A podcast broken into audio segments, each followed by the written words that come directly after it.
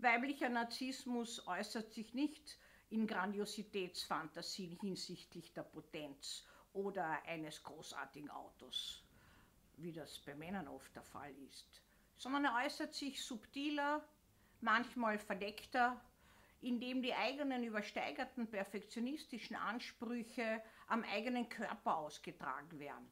Entweder man hungert sich fast zu Tode, um endlich dem Ideal der Schlankheit äh, zu entsprechen, oder man lässt unzählige Operationen machen, um diesem Ideal zu entsprechen. Dann ist das meistens auch kombiniert mit einem masochistischen äh, Grundverhalten. Das heißt, man nimmt auch viel auf sich, leidet, aber eigentlich das Leiden bereitet Lust, weil es ja einem höheren Zweck, nämlich der eigenen Schönheit dient. Narzisstisch strukturierte Frauen sind manchmal grandios. Im Erscheinungsbild, sind ein magnetischer Anziehungspunkt für Männer und manchmal verdeckt, indem sie entweder an der Seite eines Mannes äh, auftreten, der großartig ist, und wo sie sich ein bisschen berühmter fühlen, als sie es im Eigentlichen von sich halten, oder auch indem sie dem anderen dienen. Manchmal sind narzisstisch strukturierte Frauen masochistisch strukturiert. Das heißt, sie dienen dem anderen, auch der verdeckte Narzissmus selber keine Ansprüche zu haben, wartet auf Lob, auf Bestätigung und blendet aus, dass solche Frauen für den Partner beispielsweise nur eine Funktion haben. Es geht nie um die Person und sie sind austauschbar wie nur etwas.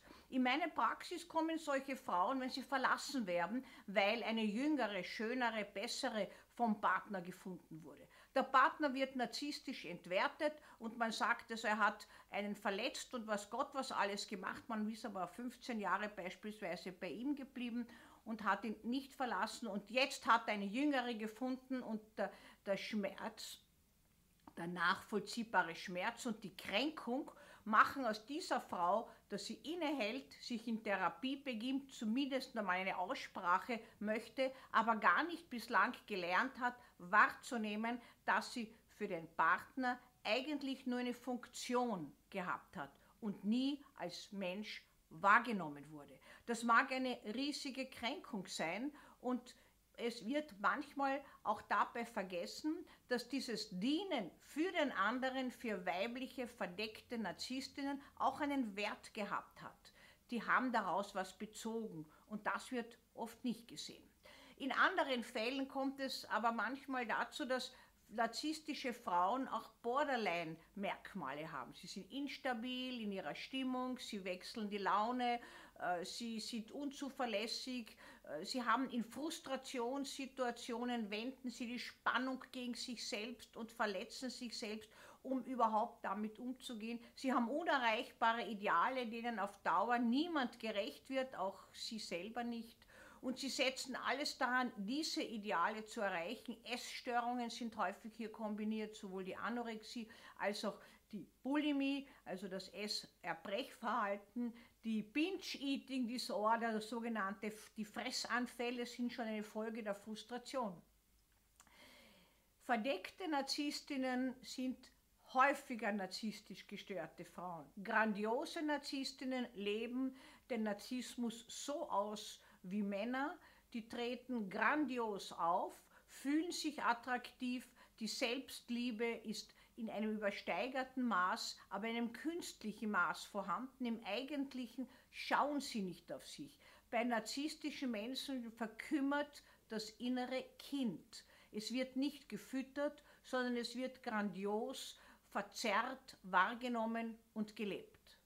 Das heißt, narzisstische Frauen unterscheiden sich in vielen Belangen von Männern, aber es gibt ähnlich strukturiert. Es gibt wahnsinnig erfolgreiche narzisstische Frauen, die genauso wie ihre männlichen Kollegen über Leichen gehen, die nur auf sich schauen, die alle anderen funktionalisieren, vielleicht zu Hause einen dienenden Partner haben, dem sie, wenn er nicht genug dient, noch einen im übertragenen Sinn einen Rüppel geben, damit er besser sich anpasst an sie und die auch unangenehm im Auftreten sind.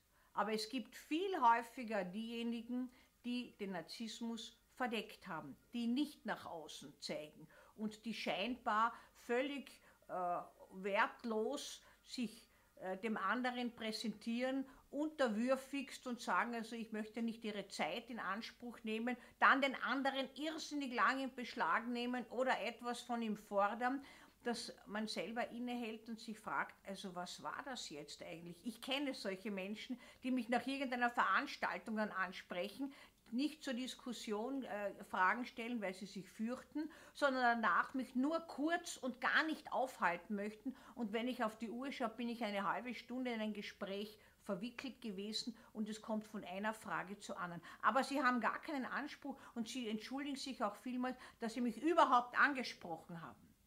Als eine interessante Mischung bei Frauen ist das narzisstische Element so wie bei Männern natürlich störend für die Entwicklung reifer Beziehung, für ein erfülltes Leben und auch für eine angemessene Sicht auf die eigene Leistung. Narzisstische Menschen scheitern insbesondere im Alter, weil das Alter von außen Beschränkungen auferlegt. Aber darüber erzähle ich Ihnen ein anderes Mal.